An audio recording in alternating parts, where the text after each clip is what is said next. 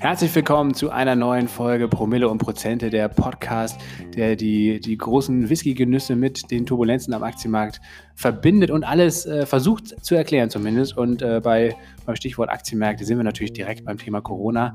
Jonas und ich äh, haben jetzt nach längerer Abstinenz, äh, ihr äh, habt es gemerkt und werdet es uns hoffentlich verziehen haben, dass wir länger keine Folge rausgebracht haben. Aber heute haben wir uns im Café hier spontan getroffen und natürlich viel über äh, Corona und über die Aktienmärkte diskutiert. Und deswegen haben wir dann entschlossen, komm, wir sind zwar nicht vorbereitet, aber wir nehmen eine Folge zum Thema Corona auf und werden euch jetzt in einer kompakten äh, halben Stunde, würde ich mal sagen, das ist so ein bisschen angesetzt, ähm, erläutern, was schon am Aktienmarkt passiert ist, äh, was vielleicht auch noch zu erwarten ist, unserer Meinung nach, und ähm, ob die Wirtschaft überhaupt noch zu retten ist, Jonas. Ja, das wird sich zeigen. Mit Geldpolitik oder mit geldpolitischen Pflastern, wie es jetzt äh, gestern die EZB versucht hat, äh, nochmal 120 Milliarden zusätzliche Anleihekäufe. Hat anscheinend nichts gebracht oder wenig gebracht. Ja, gucken wir es uns an. Genau, wir wollen euch äh, jetzt, ähm, wenn ihr zu Hause seid, im Homeoffice oder schon in Quarantäne, äh, euch zumindest äh, nicht nur gut informieren, sondern auch euch gut unterhalten. Deswegen wünschen wir euch jetzt ganz viel Spaß beim Fu äh, Zuhören. Wenn ihr Fragen im Anschluss habt, könnt ihr die natürlich sehr gerne loswerden an fanpost.promilleprozente.de oder über unseren Instagram-Kanal, auch da Promilleprozente, äh, sehr leicht zu finden. Wir freuen uns drauf und jetzt viel Spaß beim Zuhören bei der Sondersendung zum Corona. Boom. Crash.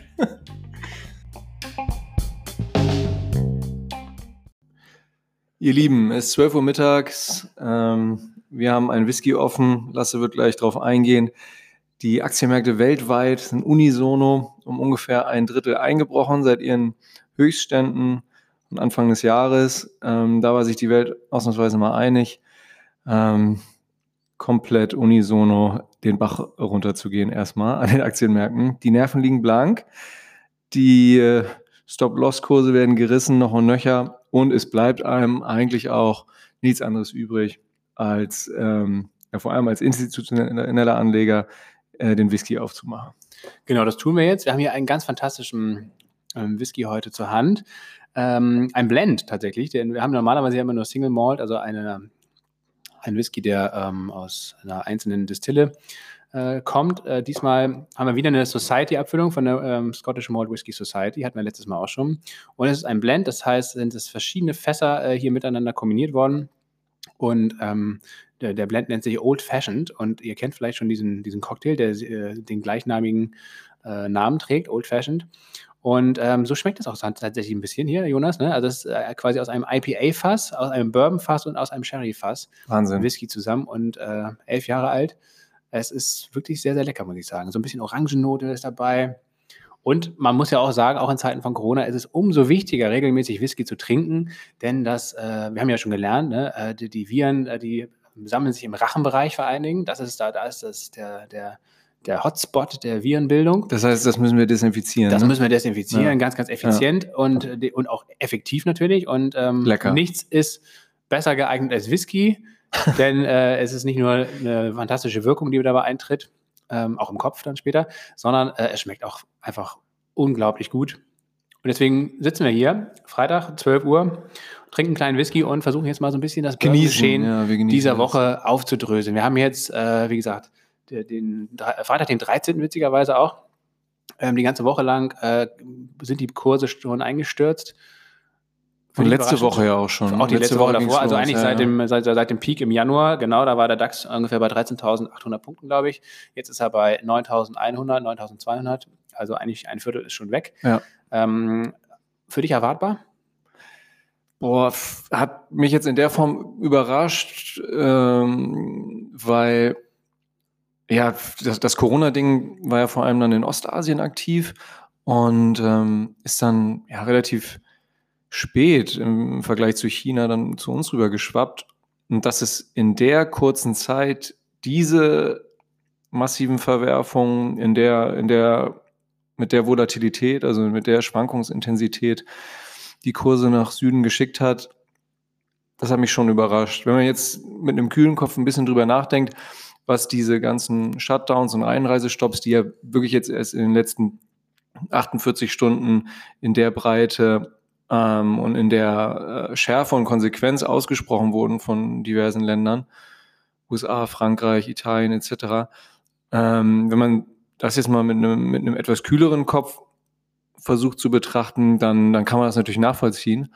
Ähm, aber erstmal, als die Kurse da so krass geputzelt sind und der Ölpreis um, weiß ich nicht, 28 Prozent da den einen Tag im Maximum gen Süden geschickt wurde, das hat mich äh, so, so sehr überrascht. Und äh, ja, habe ich so auch noch nicht erlebt. Ich glaube, nicht viele Leute haben das so bislang nee, ich glaube, also das ist auf jeden Fall auch nochmal eine anderes, andere Qualität als 2008 bei der letzten Finanzkrise. Ja. Hm, und ich glaube tatsächlich auch, dass das noch äh, weit schwerere Auswirkungen haben wird als damals. Erstens, weil das Wirtschaftssystem, glaube ich, oder auch das Finanzsystem. Ja, sag doch nochmal, sorry, dass ich unterbreche, sag doch nochmal kurz, was 2008 so eigentlich der Hauptgrund genau. war. Und 2008, bei der letzten großen globalen Finanzkrise, war der Auslöser damals äh, die Hypotheken, Krise am amerikanischen Immobilienmarkt.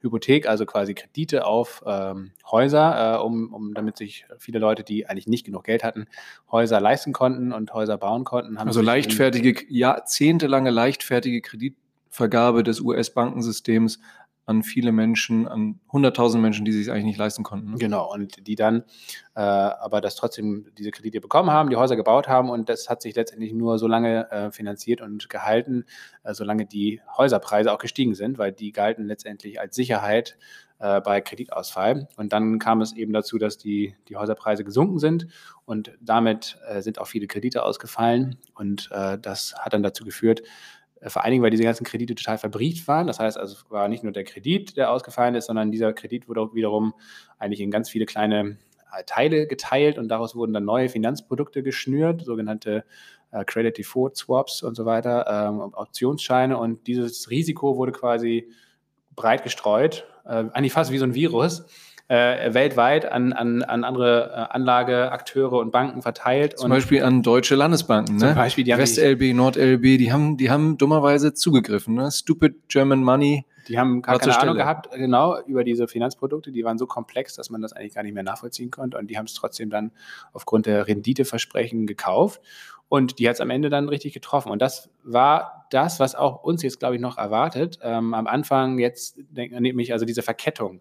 Also am Anfang steht ein Immobilienmarkt und man denkt, naja, gut, was interessiert mich der amerikanische Immobilienmarkt? Hat für mich keine Relevanz. Aber durch diese ganze Verkettung und ähm, Interaktion in diesem Finanzsystem und auch in dem Wirtschaftssystem, das ist so eng verzahnt, dass es eben dann doch sehr plötzlich auch äh, Leute oder Akteure trifft, die ganz woanders äh, am Start sind und auch in ganz anderen Geschäftsfeldern. Und ich glaube, ähm, aus der Finanzkrise ist ja damals nicht nur, wie gesagt, diese Immobilien- und Bankenkrise geworden, sondern auch, wir erinnern uns, die Euro-Krise, das hängt alles miteinander zusammen. Und, äh, und unter der leiden wir fast eigentlich heute noch. Äh, das ist alles so ein bisschen mit, mit billigem Geld der EZB zugeschüttet worden, diese Probleme, aber die sind nach wie vor eigentlich da, die sind nie gelöst worden.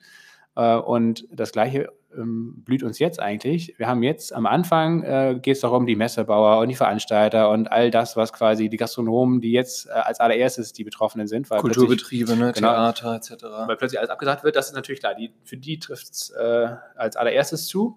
Aber die Verkettungen, die dann danach folgend sind und die erst wahrscheinlich in den nächsten Monaten oder in den nächsten zwei, drei Jahren sogar erst sichtbar werden, die sind viel, viel gravierender. Das ist ein guter Punkt, weil gerade was diese Börsen- und Finanzmarkt-News angeht, vermutlich viele Menschen oft die Augen rollen. Was soll das jetzt? Wieso in jeder verdammten Radio-Nachrichtensendung, in jeder Tagesschau wird hier irgendein Börsenjournalist, Börsenhampelmann interviewt und man hat da keinen direkten Bezug in der Regel zu, weil Kleinanleger zumindest in Deutschland, äh, hat es nicht getroffen mal wieder, weil es nicht so viele Kleinanleger gibt, extrem wenig Kleinanleger gibt. Aber die Deutschen sind immer noch sehr skeptisch. Sind immer noch sehr sparbuchaffin. Und sind auch nicht angelegt an der Börse. Das heißt eigentlich gar nicht so schlecht.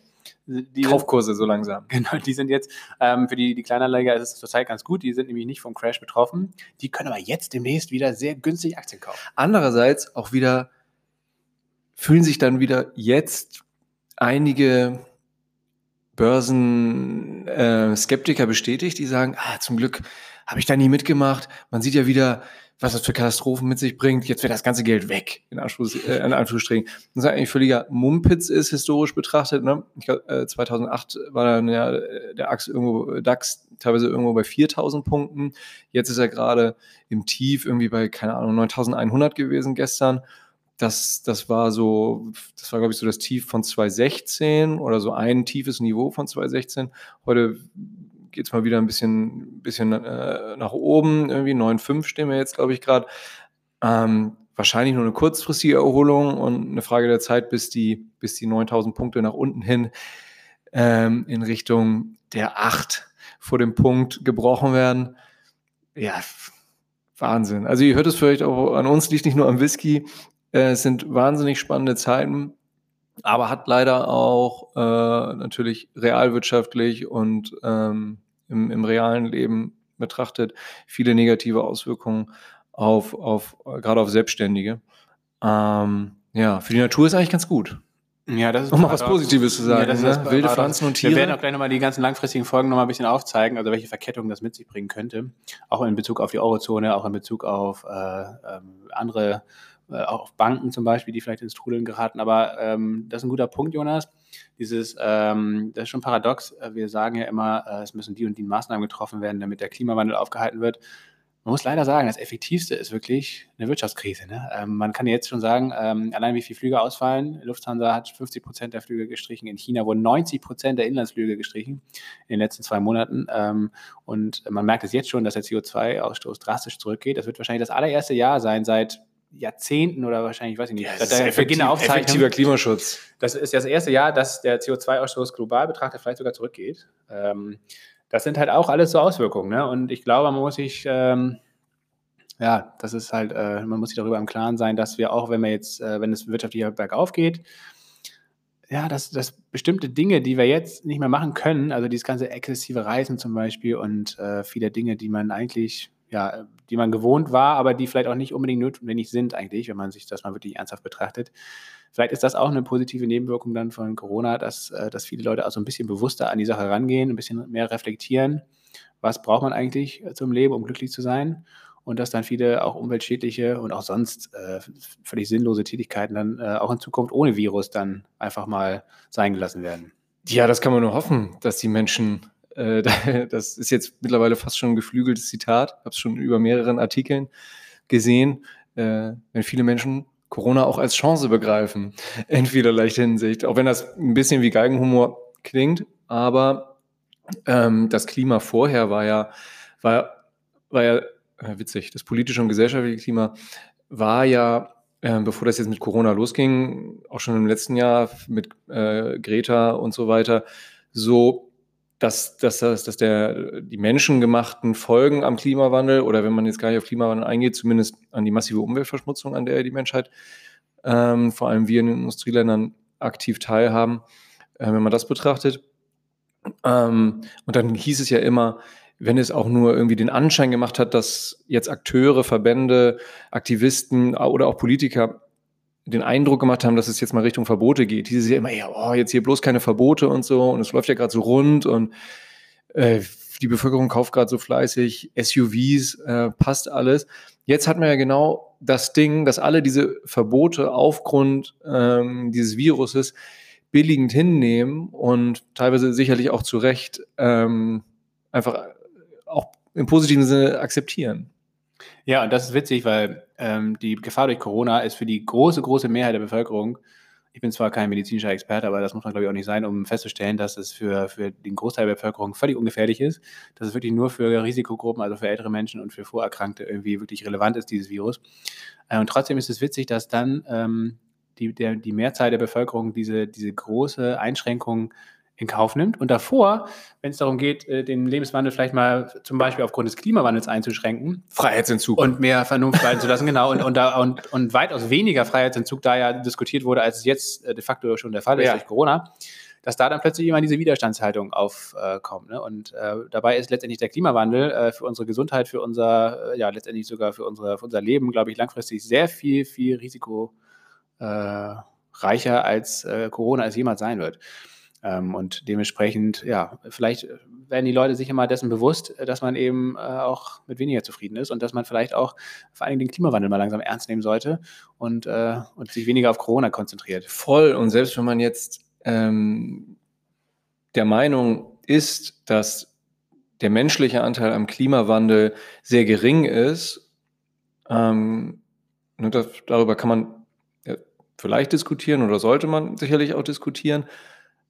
Was ja nicht wegzureden ist, ist die massive Umweltzerstörung und Umweltverschmutzung durch den Menschen. Zumindest die ist nun wirklich nicht ähm, wegzudiskutieren und Ich glaube auch der, weg zu überlegen. auch der Klimawandel ist nicht wirklich. Nee, der Klimawandel nicht, sicher auch nicht. Ne? Wir sind ja generell in einer, in einer Wärmephase, so wie es immer gegeben hat, aber du hast ja eben auch Wissenschaftler, auch nicht wenige Menschen auf der Welt, die sagen, ja gut, aber der menschengemachte Anteil am Klimawandel, der, ne, da gibt es ja Leute, die sagen, der ist nicht da, dann gibt es Leute, die sagen, der ist nicht so groß, dann gibt es Leute, die sagen, darüber müssen wir reden, dann gibt es viele Menschen, die sagen, der menschengemachte Anteil am Klimawandel ist, ist stark, ist erheblich, ist signifikant.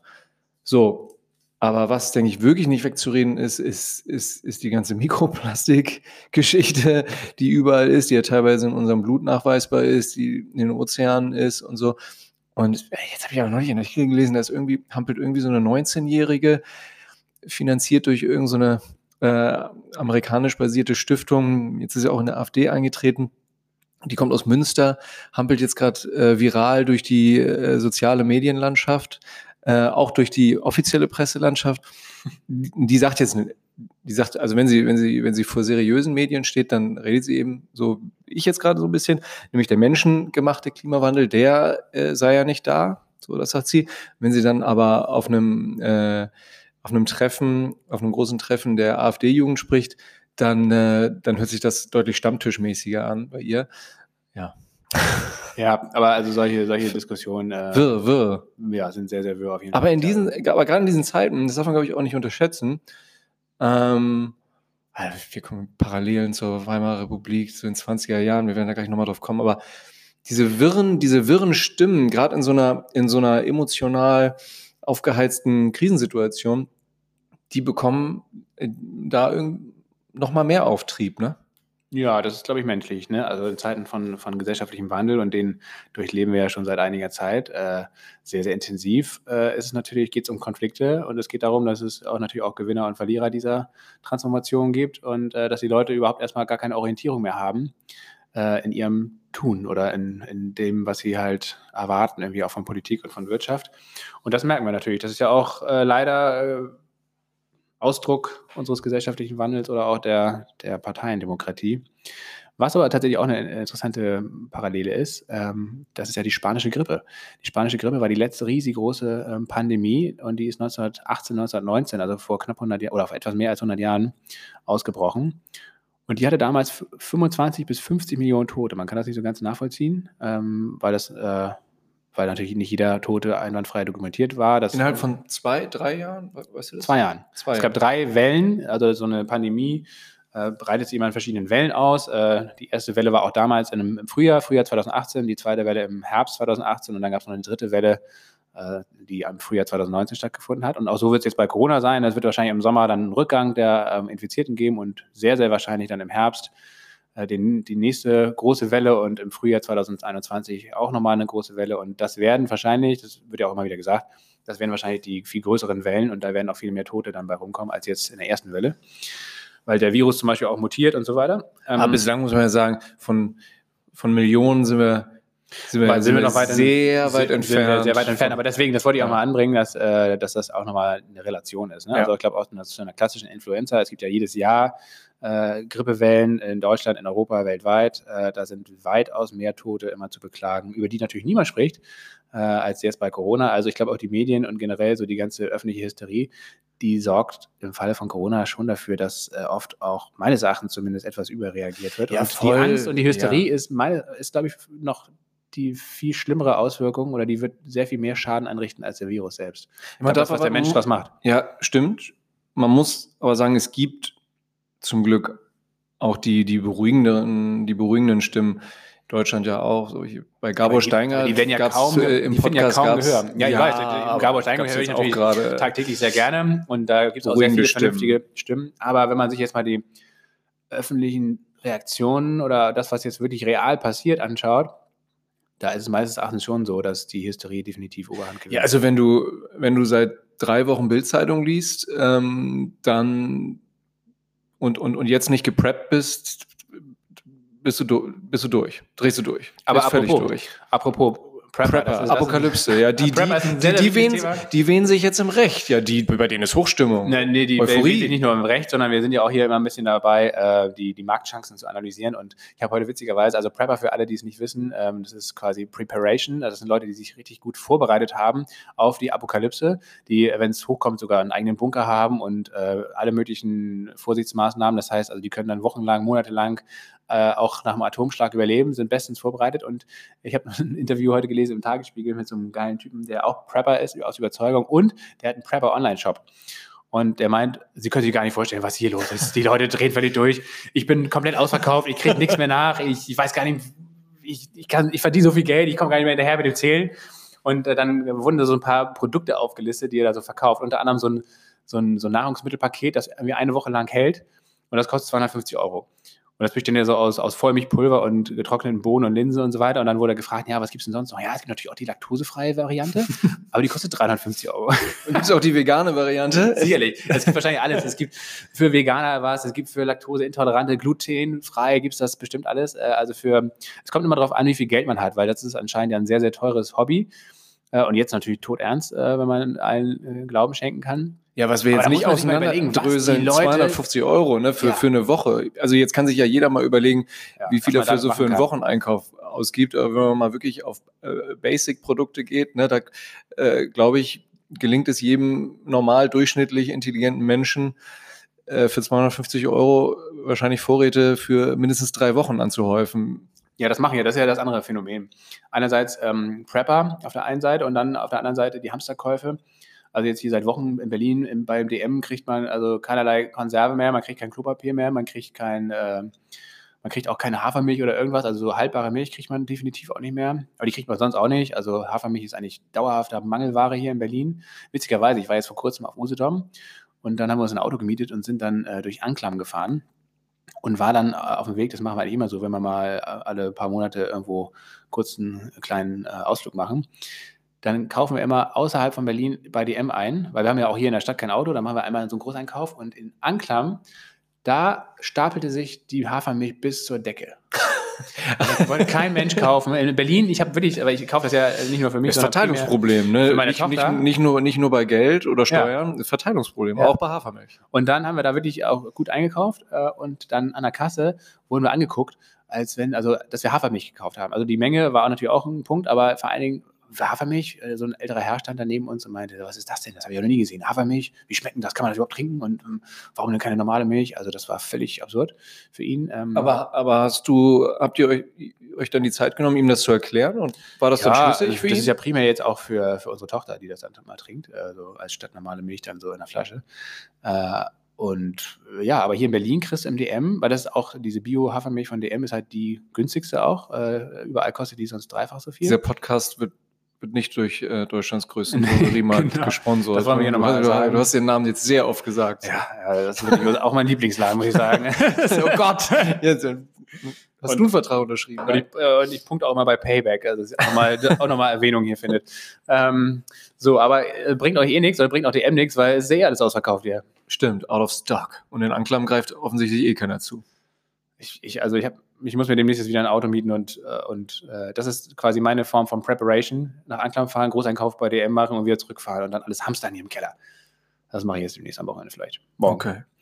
Zurück, ähm, zurück mal zur Börse. Lasse, ja. was, äh, das ist ja jetzt wirklich in, in kürzester Zeit hat es einen derartigen Kursrutsch äh, weltweit gegeben an, an allen äh, Börsen dieser, äh, dieser Welt. Was sind denn so die Gründe dafür, dass das derart schnell geht? Oder ging. So schnell bergab ging es, glaube ich, noch nie. Das stimmt. Also das hat auf jeden Fall bisher alles, alle Rekorde gebrochen. Aber da sieht man eben auch, wie krass vernetzt unsere Wirtschaft ist und wie abhängig die eben auch äh, ist von diesen globalen Lieferketten, vom Reisen natürlich, äh, vom geschäftlichen Austausch. Und all das ist von heute auf morgen gestoppt. Und darauf ist diese Wirtschaft eben nicht vorbereitet. Und das ist, glaube ich, das Problem.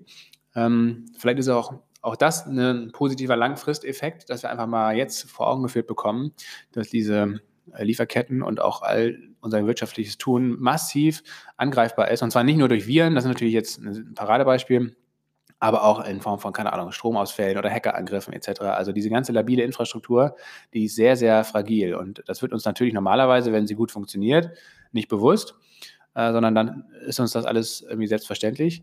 Aber äh, wenn sie, sobald eben ein kleines Rädchen ausfällt oder zwei, drei große Rädchen jetzt in dem Fall auch, dann geht es richtig, richtig rapide bergab. Und ich glaube, allein schon äh, die Tatsache, dass wir zum Beispiel in Deutschland und Europa keinerlei eigene ähm, Arzneimittelproduktion mehr haben. Das wird alles in China und Indien produziert und das ist der nächste Punkt.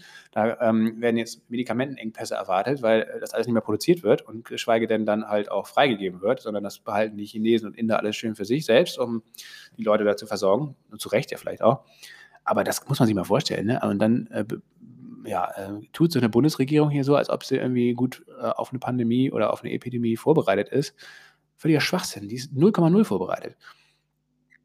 Und ähm, wir sind hochgradig verwundbar. Und das wird jetzt einfach mal äh, klar und deutlich. Und ich glaube, es würde auch Sinn machen, langfristig, dass man vielleicht einfach mal ein bisschen Wertschöpfung, vor allen Dingen so wichtige Wertschöpfung dann wie in dem Fall von Medikamenten, einfach mal wieder zurück nach Deutschland oder Europa holt. Ja, witzigerweise heute auf der FAZ-Seite gesehen. Ähm, äh, ich habe jetzt die, die, Headline vergessen, aber ging es genau darum, ähm, dass äh, sich ja mal jetzt die Politik, die Pharmaindustrie Deutschlands anschauen müsse und da die Lieferketten überprüfen müsse. Genau das, was du gerade gesagt hast. Ich lasse nochmal einen spannenden Buchtipp los. Ähm, Blackout, der Titel. Autor Marc Ellsberg, ich glaube äh, Österreicher, Wiener.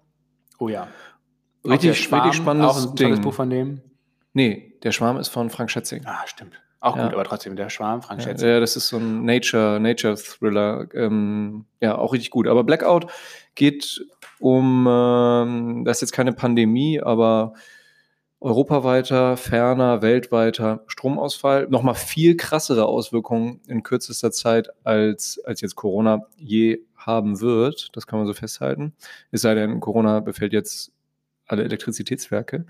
Denn äh, ja, als Beispiel, wenn jetzt wirklich die Elektrizität ausfiele äh, lange, dann, äh, dann kann äh, jeder in seinen Häusern, vor allem in den Hochhäusern, noch einmal spülen und dann funktioniert ja die irgendwann äh, ne, der Wasserdruck, der ja auch letztlich elektrisch gepowert nicht wird, äh, nicht mehr, ne? Und in, kür in kürzester Zeit sind wir hier zugeschissen, äh, würden einem dann auch das Toilettenpapier nicht mehr helfen.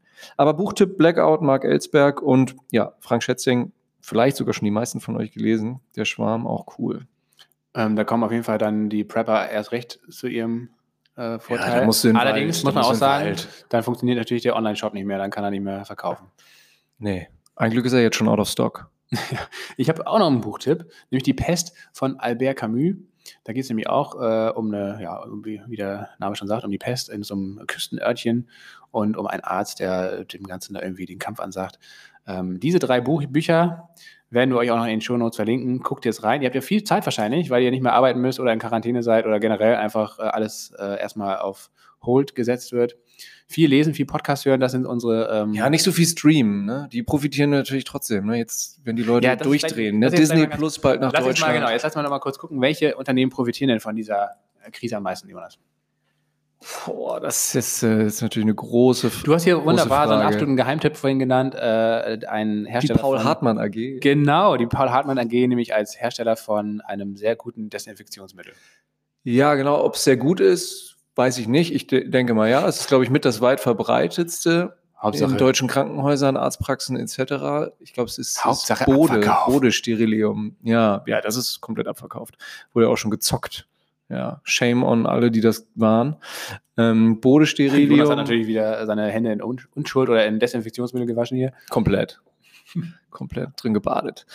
Ähm, ja, Kann und ich Bodestirilium einschenken? Gerne. Bodesterilium wurde irgendwann von der Paul Hartmann AG ähm, übernommen und ja, die Paul Hartmann AG ist im S-Tax und die Aktie ist äh, gestern oder vorgestern auch für ein paar Stunden unglaublich hochgeknallt, irgendwie von 200 Euro hoch auf 384 in der Spitze. Zwei Stunden später war sie dann wieder unter 200 Euro. Hm. Also ja, Wahnsinn. Da muss man aber lang, Ja, aber lang, ja, muss man, ja, das, das kannst du ja nicht erwischen. Aber egal, manche, die vorher investiert waren und vielleicht oben. Meinst du Insiderhandel? Hm, weiß ich nicht. Nee, ich glaube, nee, bei der Aktie glaube ich da. Vielleicht, ja, es Nicht so Aber wer profitiert, ein bisschen. wer profitiert noch? Also mir fallen ja auch äh, natürlich so klassische Remote-Arbeitsfirmen ein, also Zoom zum Beispiel. Teamviewer. Teamviewer aus Stuttgart, äh, wunderbar, ne? genau. Eins der wenigen, ne, Stefan Jansen hier ja bei euch im zweiten Teil des Digital-Podcasts, ja, Teamviewer hier auch noch mal erwähnt, aber ich muss sagen, fast schon, also nicht in Bezug auf Teamviewer abschätzig erwähnt, aber generell auf die Qualitäten der deutschen Innovationskraft. Ne? Das, das hat er schon abschätzig gemeint, dass er gesagt hat, so dass das mit das Coolste, was oder Beste, was jetzt hier Ja, aus Deutschland kam, nur so ein Videokonferenzding war. Ja, da, ja. Hat er leider auch recht. Wir sind halt gut in Desinfektionsmittel. Paul Hartmann AG. Ja, jetzt, bewehr, jetzt bewährt sich letztlich auch, genau, Desinfektionsmittel. Also ich sag mal, wenn die jetzt die Kapazitäten, ja, ich denke mal, was angemessen wäre, ver-50-fachen, äh, um hier den, äh, den Demand, die, die, Nachfrage äh, zu, zu decken. Ja, Paul Hartmann AG ist also ein Kauftipp. Disney, Disney, Netflix, alles, was äh, streamt und die Leute Hause bei Laune hält. Ja, ja, was das Streaming-Geschäft betrifft, ja, denke ich schon. Ähm, die konnten sich ja jetzt trotzdem nicht dem allgemeinen Trend, Verkaufstrend äh, entgegenstellen, was aber auch in solchen Phasen nicht geht. Und dann, was, was bei diesen ähm, massiven Verkaufswellen ja auch passiert, dass die, dass, dass Fondsmanager dann ja auch so reagieren, dass sie sagen, hey, ich verkaufe jetzt zumindest meine Positionen, die auch im Gewinn sind, ne, damit nicht alles Mist ist. Es ist bestimmt auch ein Grund, weshalb Gold ähm, jetzt zumindest gerade seit zwei Tagen massiv unter Druck gerät, weil eben dann jetzt auch Positionen aufgelöst werden, um mal Positionen aufzulösen, die, die vorher im, im Gewinn waren. Ähm, ja, aber klar, das Streaming-Geschäft, Disney Plus und so weiter, ist ja ein bisschen witzig, ne? Die Leute hocken zu Hause, natürlich wird auch viel gestreamt. Ja. Und Onlinehandel, eigentlich müsste, also Alibaba profitiert, glaube ich, schon davon. Ja, wenn man sich mal die, Die Chinesen sind ja eh Weltmeister im Online-Shoppen. Ja, wenn man sich die Kurse von Alibaba oder Amazon anguckt, Alibaba verkauft ja ein Vielfaches, Vielfaches von Amazon machen die. Ich weiß jetzt nicht genau wie viel, aber es ist, glaube ich, mehr als, mehr als das Siebenfache des, des Umsatzes von Amazon. Die sind gigantisch groß, ja. Und die haben sich ganz gut geschlagen bisher, Amazon auch.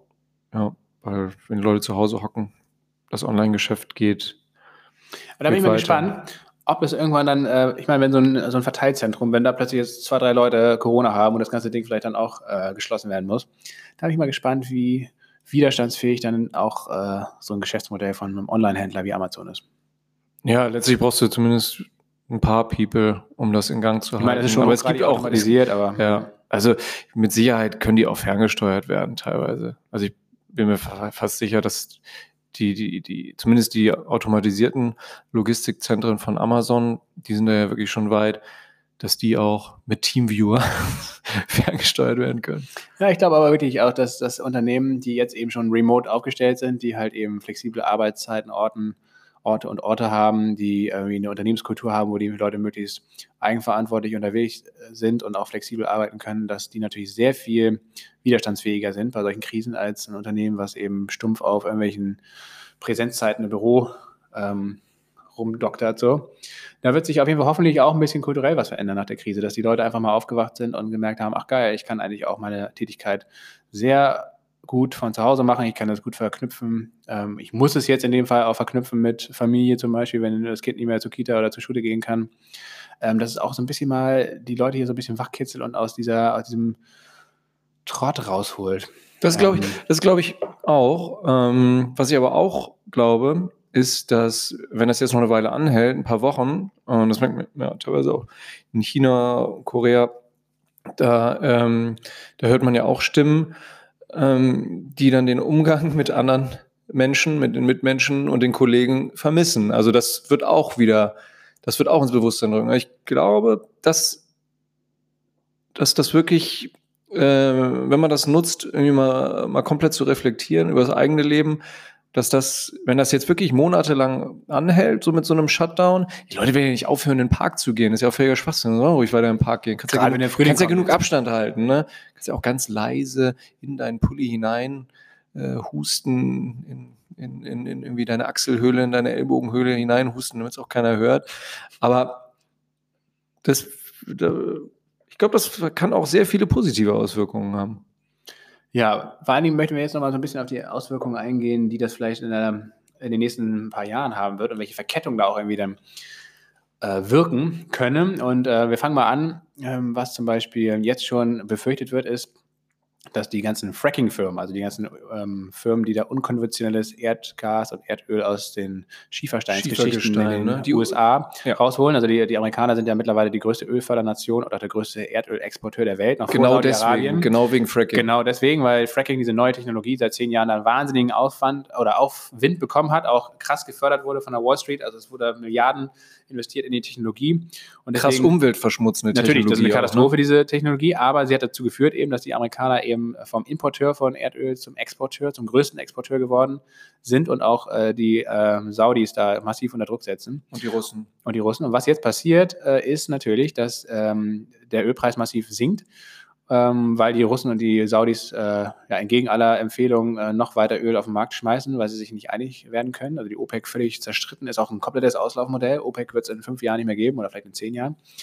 Aber ähm, was jetzt äh, tatsächlich passieren wird, vielleicht, ist, dass diese Fracking-Firmen eben zahlungsunfähig werden und äh, durch den gesunkenen Ölpreis, dass sie einfach nicht mehr kostendeckend arbeiten können und dass diese Kredite, die sie da bekommen haben, in Milliardenhöhe und oft auch von irgendwelchen Hedgefonds und ganz windigen Finanzakteuren, dass die das eben nicht mehr bezahlen können. Und das wäre dann zum Beispiel so eine Auswirkung. Ne? Das geht jetzt, äh, erst geht's los mit, mit einem generellen Börsenniedergang, mit einem Ölpreisrückgang und dann plötzlich. Mit, auch mit einer massiven Einher, mit einer massiven, mit einem nach, massiven Nachfrageeinbruch Genau. nach Erdöl. nach. Erdöl. Und das führt dazu, dass dann wiederum äh, nicht nur die Fracking-Firmen am Abgrund stehen, sondern eben auch die äh, Banken oder die Hedgefonds, die das Ganze finanziert haben. Und das wiederum, die haben natürlich das Kapital irgendwo her.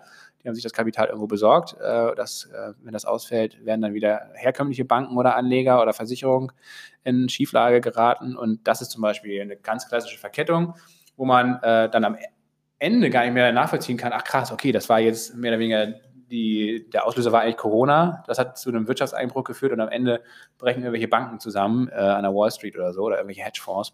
Und am Ende zahlt wieder die öffentliche Hand. Ja, das ist Too zu big to fail. auf jeden Fall. Und das Gleiche ist natürlich gilt auch ähm, für die Euro-Krise. Auch da ist es nichts ausgestanden und äh, wir werden jetzt mal sehen. Ich glaube gerade, weil Italien so massiv betroffen ist äh, von, von Co- Corona und die Wirtschaft da äh, komplett einbricht, äh, es ist ja eh das größte Sorgenkind eigentlich, weil es einfach eine sehr große Wirtschaft ist, die auch nicht zu retten ist durch den Rettungsschirm der Europäischen Union. Und ähm, meine Prognose wäre, dass die Euro-Krise entweder dieses Jahr schon oder spätestens im nächsten Jahr wieder massiv ausbrechen wird. Und Ja, und was wir in Deutschland dann dann auch manchmal vergessen, äh, ist, wir sagen immer, ja, gut, die Italiener und die Franzosen, aber äh, wenn die eben keine Kohle mehr haben oder aufhören zu investieren, ähm, die Europäische Union, die Länder der Europäischen Union sind ja der größte äh, Handelspartner Deutschlands, dann werden ja auch keine Maschinen, Investitionsgüter gekauft, die vor allem von in Deutschland hergestellt werden. Ja, Deutschland ist, glaube ich, eh ähm, durch die große Exportabhängigkeit der größte Verlierer dieser ganzen Entwicklung. Nicht Ein Grund, weshalb der DAX, so einer der, Ja. der, der DAX und MDAX und SDAX, äh, eine drei von den großen, größeren Börsenindizes sind, die, die derart volatil reagieren und derart äh, heftig reagieren. Wenn man sich mal fragt, wieso bricht, wieso bricht das eigentlich stärker, teilweise stärker ein als irgendwelche chinesischen Börsenindizes? Ja. Lasse, was ist überhaupt ein Indiz? Ein Index? Ein, ein Index ist eine, ähm, ja, eine, äh, eine Ansammlung von äh, entweder branchenspezifischen ähm, Aktien oder, oder willkürlich zusammengestellt. Oder halt, und ja, oft auch geht es ja um die, die Marktkapitalisierung. Das heißt, also der DAX zum Beispiel ist der, äh, die Auswahl der 30 wichtigsten deutschen Unternehmen oder kapitalstärksten Unternehmen. Äh, bei dem Dow Jones ist es genauso oder beim S&P 500 in den USA. Äh, Genau, dann gibt es natürlich auch kleinere äh, Indizes oder auch branchenspezifische Indizes, mal wegen TechDAX, da sind dann Techno Technologieunternehmen gelistet und so. Ja. Genau, ja, geht mal, äh, falls ihr es noch nicht kennt, mal auf onvista.de mit V, onvista.de. Da könnt ihr ähm, auf Börse und Kurse gehen und dann könnt ihr euch mal ähm, durch die Indizes, Indexe, wie auch immer, äh, klicken und dann jeweils gibt es ja den Reiter Einzelwerte und da kann man sich das, kann man sich das anschauen. Ich weiß nicht, so, wir können auch mal so einen Link in die Shownotes packen, glaube ich, oder? Zu Anvista? Ja. Ja, zum Beispiel, ja. Ja, zum Beispiel zu so einer Einzelwerteübersicht vom DAX oder so. Ja, Ich glaube, viele haben sich das noch nie angeguckt. ja. Wissen ja gar nicht, was da drin ist. Adidas, Deutsche Bank, Ja. Schatten seiner selbst. ja doch. Ihrer selbst. Ähm, ja, also es ist auf jeden Fall wirklich eine sehr spannende Zeit hier an der Börse, Jonas. Wir sollten jetzt auch, wir haben ja wirklich eine lange Schaffenspause gehabt. Ähm, vielleicht gelingt es uns ja jetzt in den nächsten Wochen mal wieder ein bisschen mehr Zeit. Vielleicht haben wir auch einfach ein bisschen mehr Zeit für Podcast aufnehmen zum Beispiel, weil uns einfach, keine Ahnung, weil, weil, äh, weil wir einfach nicht, nichts mehr arbeiten können und nichts mehr machen können in unserem herkömmlichen äh, Job, dann äh, können wir einfach hier ein bisschen Podcast aufnehmen. Äh, euch soll es hoffentlich nützen. Äh, ihr habt euch hoffentlich hier sehr gut unterhalten geführt in den letzten äh, knapp 40 Minuten. Ähm, ja, Feedback hatten wir ja schon anfangs gesagt. Gerne an fanpost.promilleprozente.de oder bei Instagram sind wir auch aktiv. Wir versuchen in den nächsten Wochen mal eine neue Folge wieder rauszuholen. Ihr habt jetzt ja, wie gesagt, gehört, äh, es ist nicht immer ganz regelmäßig bei uns, aber wir versuchen das trotzdem so ein bisschen am Laufen zu halten. Gerade in Zeiten wie diesen kann man nicht genug äh, über die Börse sprechen und dabei Whisky trinken, Jonas. Also dazu auch nochmal einfach ein kleines Prost an dich hier. War ganz ausgezeichnet. Und ähm, wir würden uns jetzt einfach äh, verabschieden und einen fantastischen Nachmittag hier äh, am Whiskyglas. Genau, lasst uns einen kühlen Kopf behalten, lasst uns mitmenschlich bleiben und vor allem gesund bleiben. Genau. Wir beobachten das weiter äh, für euch und euch eine gute Woche, ein gutes Wochenende und ja, vor allen Dingen viel Gesundheit. Das muss man jetzt an der Stelle wirklich auch mal sagen. Ja, und die Kurse werden irgendwann auch wieder steigen. Ne? Das ist genau. Ne? Die Sonne, Also jetzt- die Sonne genau. ist nicht für immer untergegangen. Jetzt, jetzt äh, sammelt schon mal euer überschüssiges Geld zusammen. Bald äh, gi- ergibt sich eine fantastische Möglichkeit, wieder einzusteigen. Mit Sicherheit. In diesem Sinne, Prost. Slungy.